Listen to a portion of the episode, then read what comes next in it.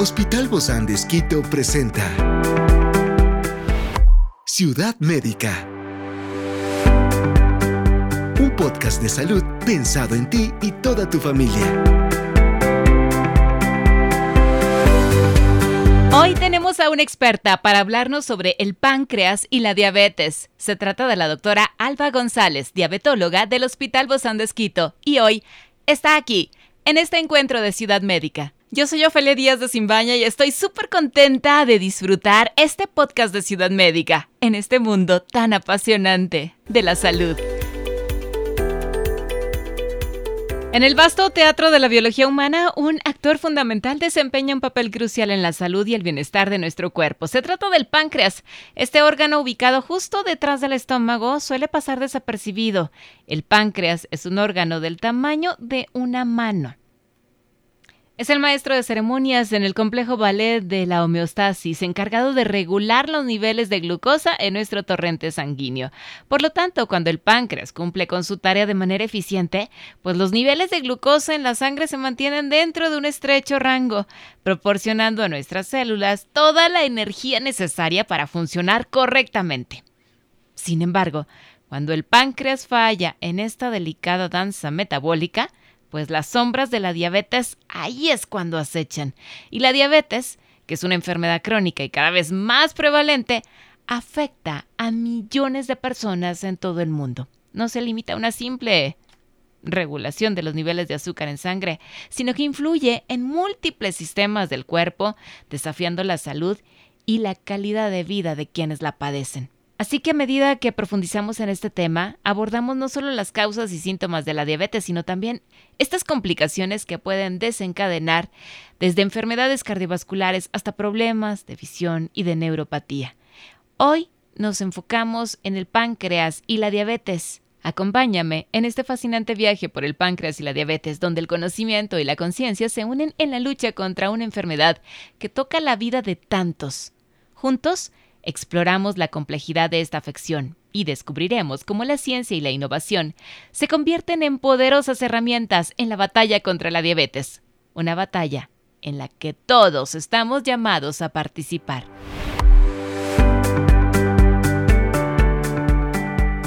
Hoy seguimos hablando en esta segunda parte sobre la diabetes y el páncreas y esta relación que tienen. Y estábamos hablando en el episodio anterior sobre la metformina, que realmente eh, la acción principal de la metformina es en el hígado muy importante para reducir la liberación de azúcar excesiva en la diabetes tipo 2. Y hoy conversamos con nuestra queridísima invitada, la doctora Alba González, diabetóloga especializada en Chile del Hospital Bozán de Esquito, hablando justamente de este medicamento como es la metformina. Decíamos al inicio, ¿es necesaria la metformina? La publicidad ha creado tantas falsas noticias que la gente inclusive le obligan a dejar de tomar medicación oral porque X planta o X suplemento alimenticio le va a quitar la enfermedad. No, cuando a uno ya le diagnostican de diabetes, tiene diabetes.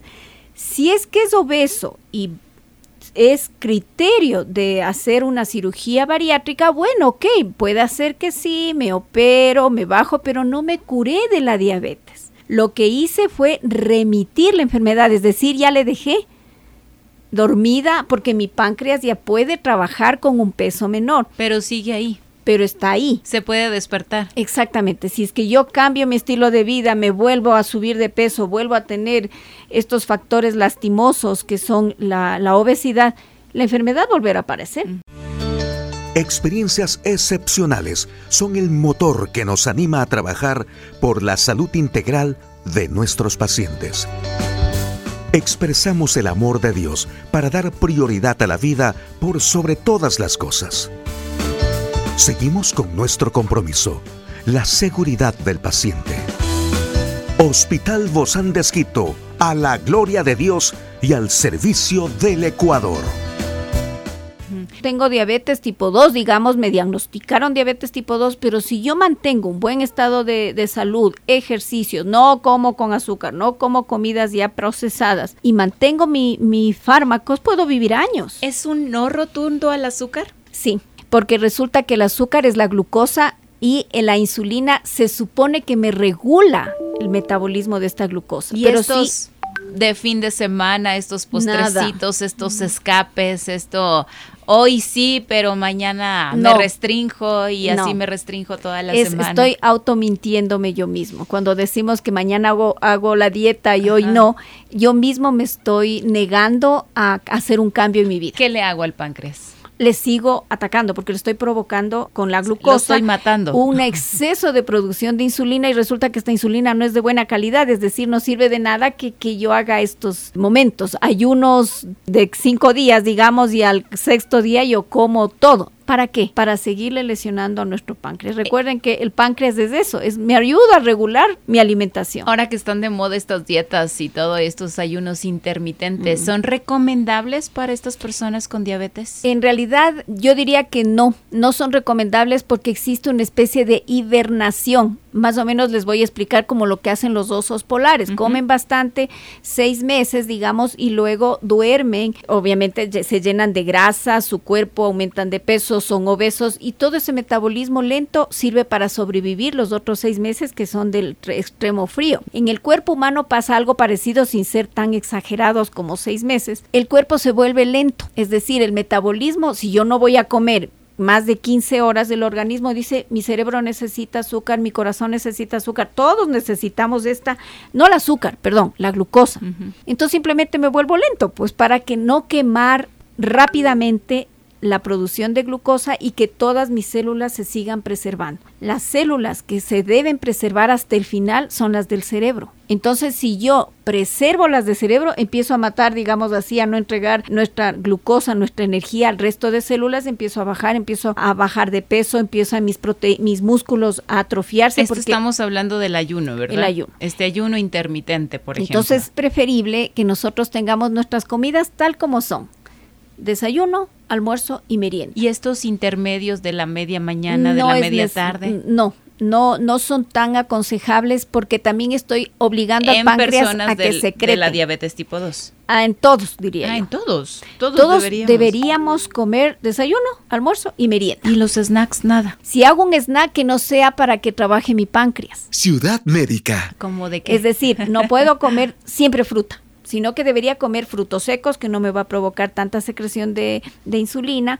Podría comerme, si es que tengo, si hay la posibilidad de, hacer una pequeña ensalada, digamos. Eso no secreta, no me obliga al páncreas a secretar gran cantidad de insulina. Pero la pregunta es, ¿será necesario el snack? Bueno, es que a veces también, dependiendo de la dieta que se tenga, ¿no? Y hay momentos donde se produce mucha hambre, donde hay mucha hambre o quizá momentos de ansiedad, porque no toda la vida es estática, ¿no? Ni toda la vida es tan estable como quisiéramos. Ciudad médica. Si es que nosotros desayunamos bien, nos va a ayudar el metabolismo hasta llegar al almuerzo, Salvo que mi almuerzo sea a las 3 de la tarde. Ahí obviamente necesito algo a las 11 de la mañana. O sea, pero sí hay personas que desayunan muy temprano, Doc, también, ¿no? Claro, si es que yo desayuno a las 6 y voy recién a almorzar a la una, ya estoy hablando de que han pasado más o menos seis, ahí sí diría yo un intermedio. Es decir, nos podemos entre comida y la otra comida, ¿cuánto es el lapso que debería pasar? O sea, tres horas, máximo, cuatro horas. Si es que logro llegar hasta el almuerzo, yo me diría que como un snack O sea, a las ocho y luego a las doce. Sí. Y luego a las... A las seis. Seis. Y, y de ahí chao. chao hasta el día a dormir. ¿Por qué? Porque en la noche ya el, el, el hígado estás, estás eliminando glucosa que va a ser utilizada, es decir, no necesito algo a las 10 de la noche. Ahora, Doc, ¿hay complicaciones de la diabetes a largo plazo? Eh, y sobre todo, me refiero a estos pacientes que ya están siendo tratados, que ya toman medicamentos. ¿Hay complicaciones de esto? Lastimosamente depende cómo apareció mi enfermedad al inicio.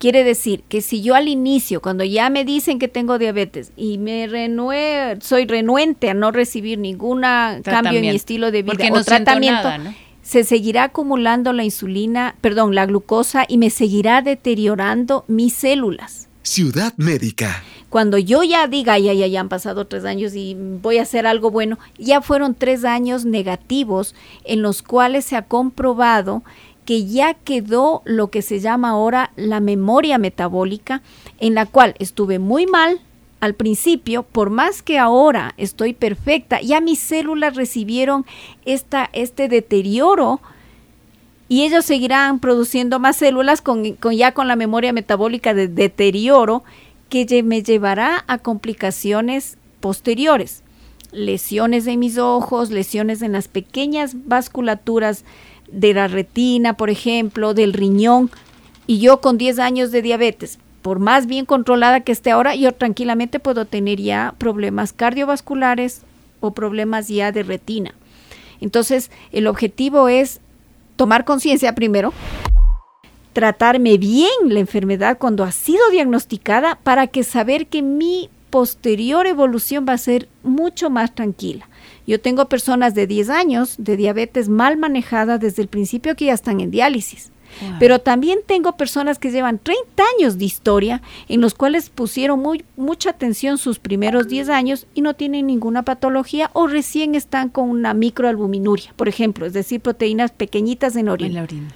Nada. Entonces depende cómo fue mi tratamiento inicial. Hablemos de los primeros 7 años de diagnóstico para que mis 30 años posteriores sean de calidad, buena o mala. La única que sí podemos prevenir es esta diabetes tipo 2, ¿verdad? Exactamente. La diabetes tipo 2 es la que deberíamos manejarla bien. Es la que más existe, ¿no?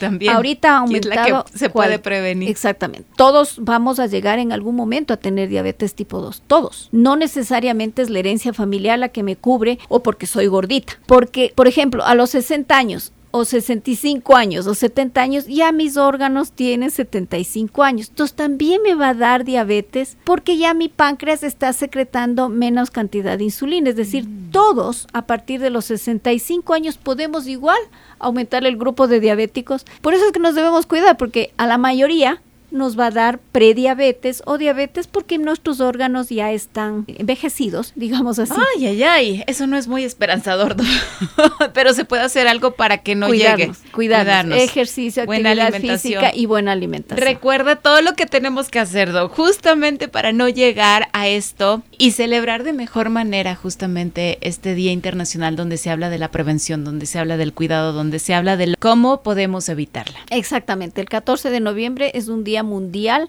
quizás para que todos veamos la importancia de cuidarnos bien y no llegar a diabetes. Entonces, lo mismo de todo, año con año, ¿no? Año con año, quizá charla con charla, consejo tras consejo, una buena alimentación. Ese es el eslabón principal, ejercicio y buena alimentación.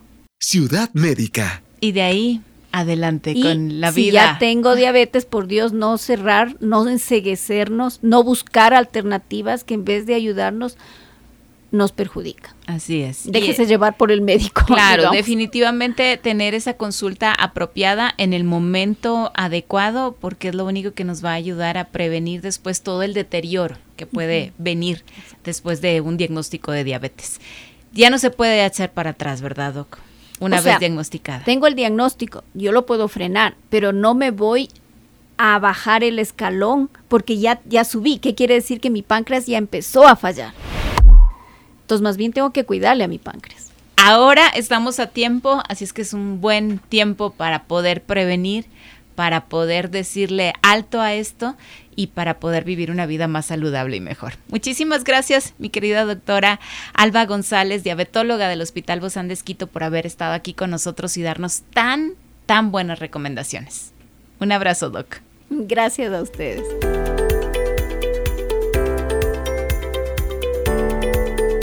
Esta es una producción del Hospital Bozán de Esquito con el apoyo de HCJB. Encuentra este podcast de salud en las redes sociales como Spotify, SoundCloud y todas las plataformas digitales. Gracias por acompañarnos en este capítulo de Ciudad Médica, un espacio para tu salud. Hasta la próxima.